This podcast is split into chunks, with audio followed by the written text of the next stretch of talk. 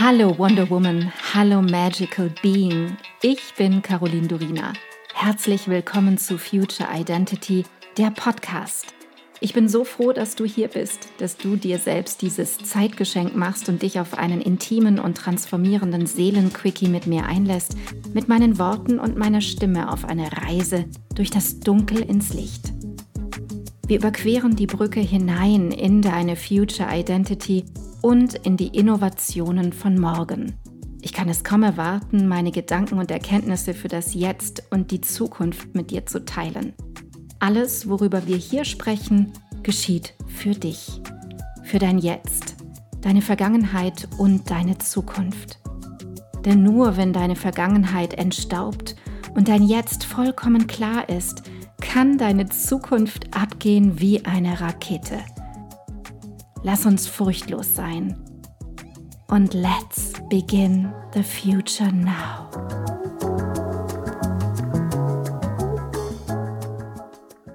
In meiner heutigen Folge dreht sich alles um den Körper, den Körper der Zukunft und um dieses crazy Thema Unsterblichkeit und die Suche nach dem Elixier der Unsterblichkeit. Ja, die Suche nach der Unsterblichkeit und das Verlangen unsterblich zu sein, hat die Menschheit seit jeher beschäftigt. Einige Forscher glauben daran, dass sie heute so nah dran sind, die Lösungen gefunden zu haben wie noch nie zuvor. Und genau diese Aspekte und was das im Detail bedeutet, würde ich heute sehr, sehr gerne näher mit dir anschauen. Wir kennen alle den Begriff Anti-Aging, nicht nur in Form von Werbung für Cremes, sondern auch bestimmte Ernährungsformen, Bewegungsformen, mental-emotionale Gesundheit oder Detox- und Therapieformen, die das Altern aufhalten sollen. Dieser Wunsch nach jung bleiben, fit bleiben und natürlichem gesund bleiben wohnt uns von Natur aus inne. Es gibt jetzt schon sehr viele natürliche Möglichkeiten, um das Leben zu verlängern. Bevor wir jetzt gleich tiefer einsteigen, frage ich dich, Willst du ewig leben? Willst du unsterblich sein? Und wenn ja, auf welche Art und Weise, in welcher Form willst du unendlich lange leben? Ich für meinen Teil finde die Antwort darauf gar nicht so einfach. Und wenn ich mir mit dir zusammen jetzt die bisher bestehenden Lösungen anschaue, finde ich die Antwort noch schwieriger darauf zu finden. Es gibt nicht nur zahlreiche Filme, Bücher und Diskussionen über das Thema Unsterblichkeit, sondern vor allem auch Forscher und Forschungsinstitute, die sich der Sache angenommen haben. Und was da so los ist, das erzähle ich dir nun. Dem Ziel des unsterblichen Lebens näher und näher zu kommen, kostet vor allem eins, massenhaft Geld, das vor allem in der Medizin, Forschung und hier im Bereich der Gentechnik zum Einsatz kommt. Darunter gibt es ein Forschungsprojekt an der Northwestern University, bei der die Forscher den Genschalter für das Altern ausfindig gemacht haben und ihn ausschalten können. Wo das Ganze? Nicht bei Menschen, bei Würmern. Okay. Eine Anti-Aging-Pille ist wohl im Entstehen, können wir mal gespannt sein. Ein Ort auf der Welt, an dem auf Hochtouren nach dem Tipping Point für die Unsterblichkeit gesucht und geforscht wird, ist, wie könnte es anders sein, das Silicon Valley in Kalifornien. Darunter reihen sich Amazon-Chef Jeff Bezos oder auch Peter Thiel, die als Investoren fungieren und Startups wie Unity Biotechnology unterstützen, oder Google-Mitgründer Sergey Brin, der die Stiftung Calico für Gesundheit und Wohlbefinden gegründet hat, die auf Langlebigkeit den Fokus legt. Der britische Bioinformatiker und Biogerontologe Aubrey de Grey vertritt die These, dass die Beseitigung von Schäden an der mitochondrialen DNA, hier kurz zur Erinnerung, die Mitochondrien sind deine Mini-Kraftwerke in einer jeden deiner Zellen. Also, die Beseitigung von Schäden an der mitochondrialen DNA die gesunde Lebensdauer stark erhöhen könnte. Wenn man die also weghaut und wegmacht, dann können wir länger leben.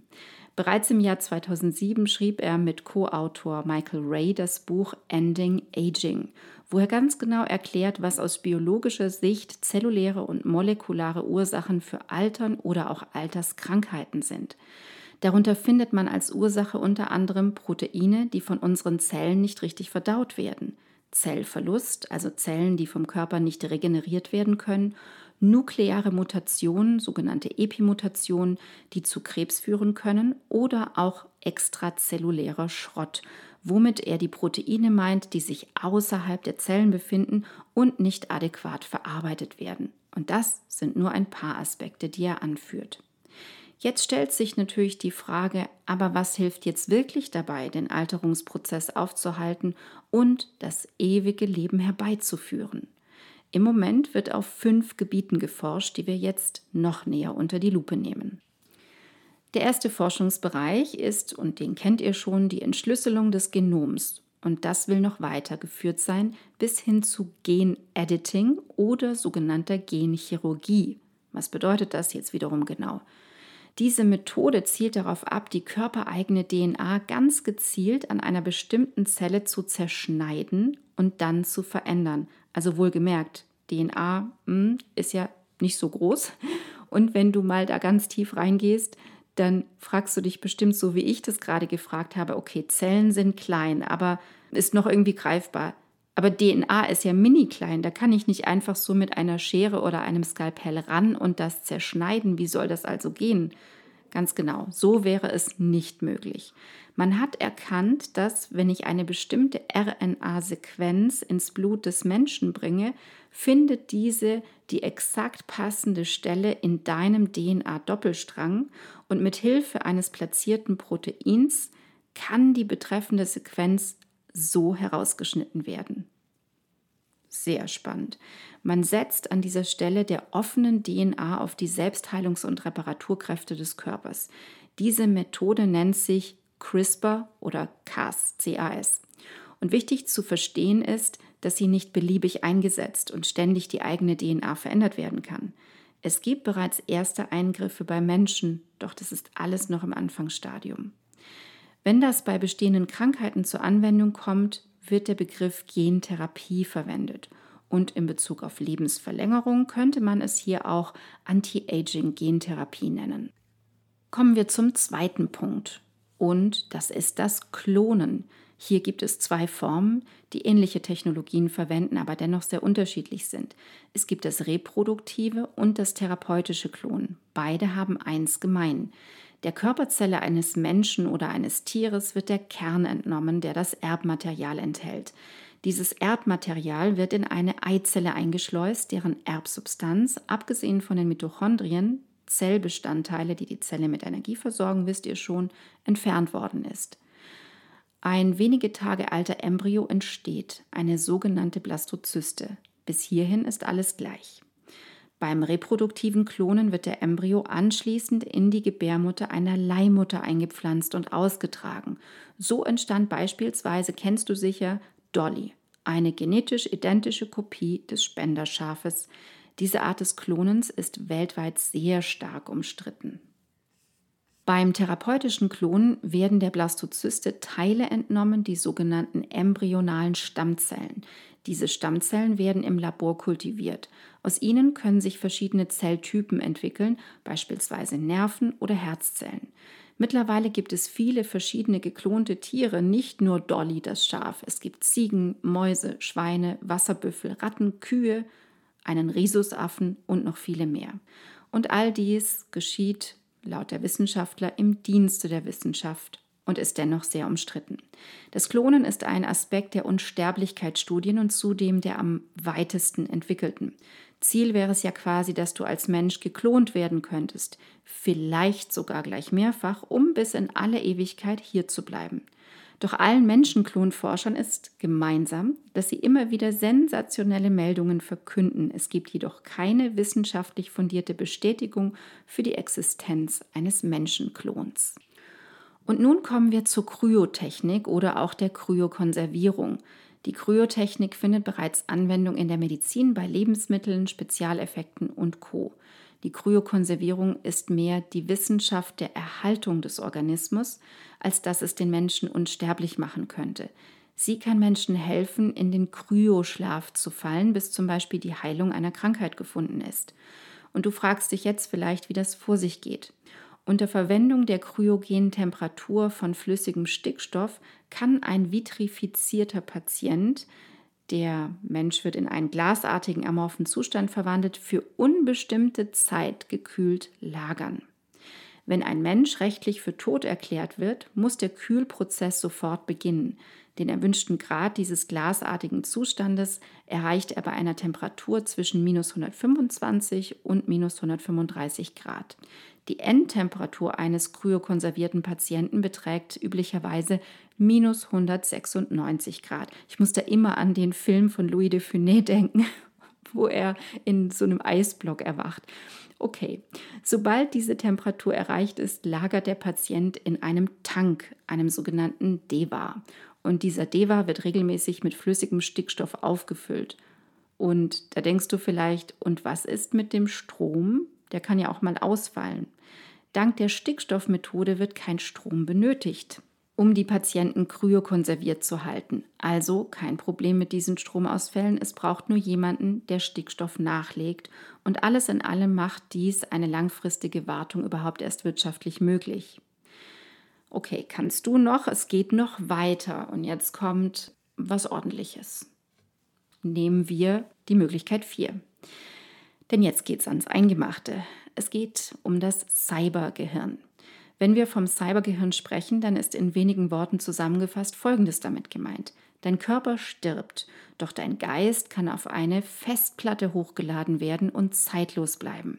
Treibende Kraft dafür ist ein Projekt namens Russland 2045. Die Forscher haben eine Zeitagenda und gehen davon aus, dass dies in nur 15 Jahren möglich sein wird. Hinter all dem steht ein russischer Milliardär namens Dmitri Itzkov. Er will sein Bewusstsein in einen Computer und einen Roboterkörper verwandeln. Die Avatarphasen sind folgende. Von 2015 bis 2020 liegt also jetzt schon in der Vergangenheit, sollte eine Roboterkopie des menschlichen Körpers ferngesteuert mit Hilfe eines Brain-Computer Interfaces BCI fertiggestellt sein. Anschließend in Phase 2 von 2020 bis 2025, da stecken wir jetzt aktuell gerade drin, entsteht ein Avatar, in das am Ende des Lebens ein menschliches Gehirn transplantiert wird. Im Rahmen von Phase 3 von 2030 bis 2035 wird ein Avatar mit einer künstlichen Intelligenz erschaffen, in den am Ende des Lebens eine menschliche Persönlichkeit transferiert wird und zum krönenden Abschluss von 2040 bis 2045 soll es einen hologrammähnlichen Avatar geben und die Unsterblichkeit nicht nur als Cyberbrain, sondern als Cybermensch, der Cyborg, ist da. Es gibt auf der Welt wie immer zeitgleich mehrere Projekte, die Ähnliches im Auge haben. Klingt alles ein bisschen nach Science Fiction, aber tatsächlich wird daran geforscht. Das ist die Realität. Der letzte Bereich, den wir heute betrachten, sind Zellreparaturen. Hierbei geht es um die Nanotechnologie. Wenn du magst, hör gerne in meine Podcast-Folge über Nanotechnologien rein, da erkläre ich das ganz genau. Die Nanotechnologie entwickelt sich rasch weiter, sodass es möglich ist, dass alle unsere körperlichen Veränderungen, Alterungen, Krankheiten von Mini-Nanorobotern behandelt und beseitigt werden könnten.